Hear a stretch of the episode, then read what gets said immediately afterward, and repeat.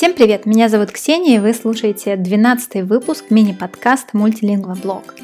В этом выпуске я хочу рассказать вам про марафон испанского языка под названием «Осьминог испанского языка», который я писала последние пару месяцев. Почему он называется «Осьминог испанского языка»? Дело в том, что этот э, марафон посвящен субхунтиву, сослагательному наклонению. И как-то раз я подумала о том, что субхунтив очень похож на осьминога. Осьминога с его восьмию щупальцами, которые могут залезть куда угодно. Так вот, э, субхунтив, он такой же. Он пустил свои щупальца во все аспекты испанской жизни. Именно поэтому так важно с ним познакомиться.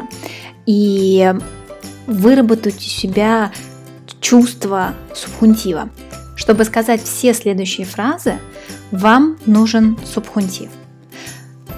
Какие-то фразы, например. Позвони мне, когда ты придешь.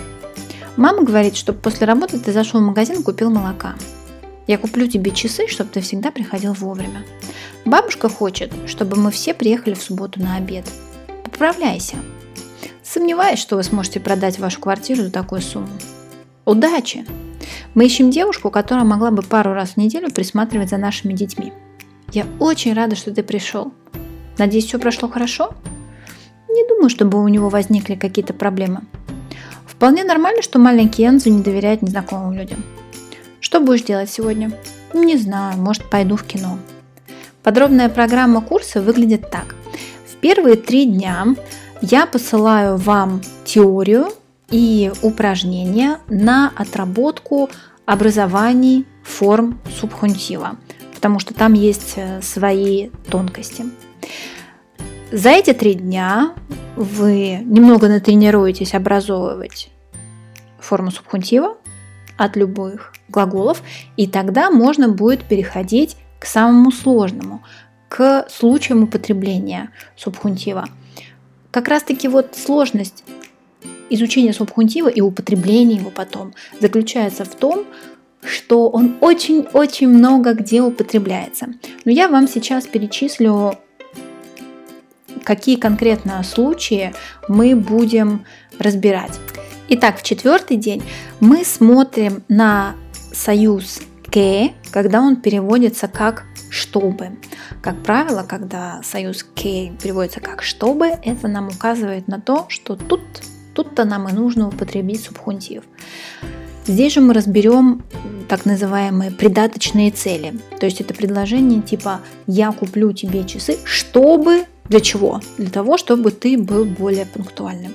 В пятый день мы посмотрим на выражение желания и потребностей. Посмотрим на глаголы quiero и necesito. Quiero que vengas, necesito que me compres un móvil nuevo, такого типа предложения. Дальше в шестой день мы рассмотрим пожелания. Например, поправляйся, удачи, приятного аппетита, que te mejores, que aproveches, que tengas mucha suerte, такого рода. В седьмой день мы посмотрим на употребление субхунтива после союзов cuando и aunque. Восьмой день мы поговорим про предложение типа «Я ищу девушку, которая бы заботилась, присматривала за нашими детьми два раза в неделю». Или «Мы ищем квартиру, которая бы находилась в центре». То есть предложения, в которых мы говорим о ком-то неизвестном, о неизвестном месте, о неизвестной идее, о неизвестном концепте, о неизвестном человеке. В таких предложениях тоже употребляется субхунтив. Далее, девятый день. Мы посмотрим на предложения, в которых мы выражаем чувства и эмоции, потому что после выражения чувств и эмоций тоже нужен субхунтив. Например, Me alegro mucho de que estés aquí. Или siento que no pueda ir a vuestra boda. Мне очень жаль, что я не смогу пойти на вашу свадьбу. В десятый день мы возьмем Второе грамматическое время претерито perfecto de subjuntivo. Надо сказать, что всего существует пять времен субхунтива, а, но пятое время, футуро de subjuntivo, разбирается только на филологических факультетах, потому что употребление у него крайне узкое, оно употребляется в документах, в законах, и большинство из нас никогда вообще его не увидит. Но в этом марафоне и так очень много информации, поэтому я решила ограничиться только двумя временами. Presente de subjuntivo и pretérito perfecto de subjuntivo. Эти два времени позволят вам говорить обо всем том, что происходит сейчас, будет происходить в будущем или произошло или не произошло в ближайшем прошедшем, что, согласитесь, немало. Дальше одиннадцатый день – это предложение типа creo no creo, me parece, me parece absurdo. В двенадцатый день мы поговорим о выражении сомнения. Как только у вас появляется сомнение, вы выражаете это с помощью субхунтива. И вообще можно сказать, что субхунтив – он как раз служит для того, чтобы передать сомнения. И вы, как говорящий, делаете выбор в пользу субхунтива, субхунтива, когда вы говорите, показываете тем самым человеку, которому вы говорите, что вы сомневаетесь в чем-то.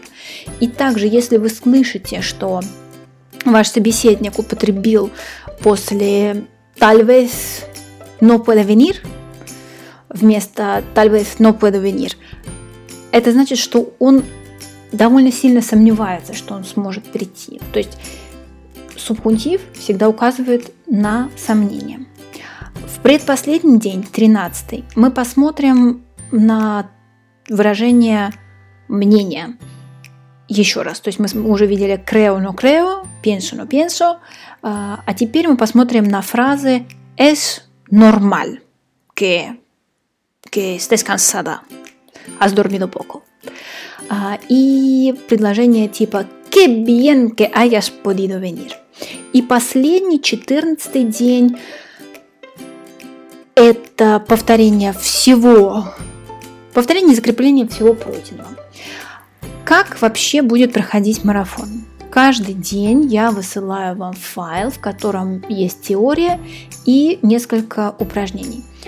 Так как я считаю, что самое важное – это выработать у себя чувство субхунтива, то есть знать, что так, когда я вот это говорю по-русски, значит, по-испански нужен субхунтив. Когда я говорю про свои чувства, нужен субхунтив.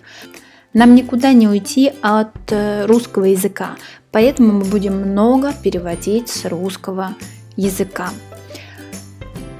Значит, каждый день вы получаете файл с новой теорией, но день обязательно заканчивается тем, или точнее говоря, документ обязательно заканчивается тем, что мы повторяем пройденное. Задание я высылаю каждый, каждый день. Курс довольно интенсивный, но зато и результативный. Я скоро опубликую отзывы тех, кто уже успел его пройти, а новый поток начнется с 1 апреля. Вы делаете задание, присылаете мне, и я вам все комментирую и отвечаю на ваши вопросы.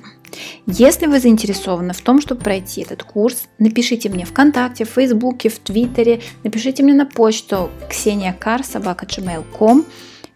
Мы обсудим все детали, все вопросы, которые у вас могли возникнуть.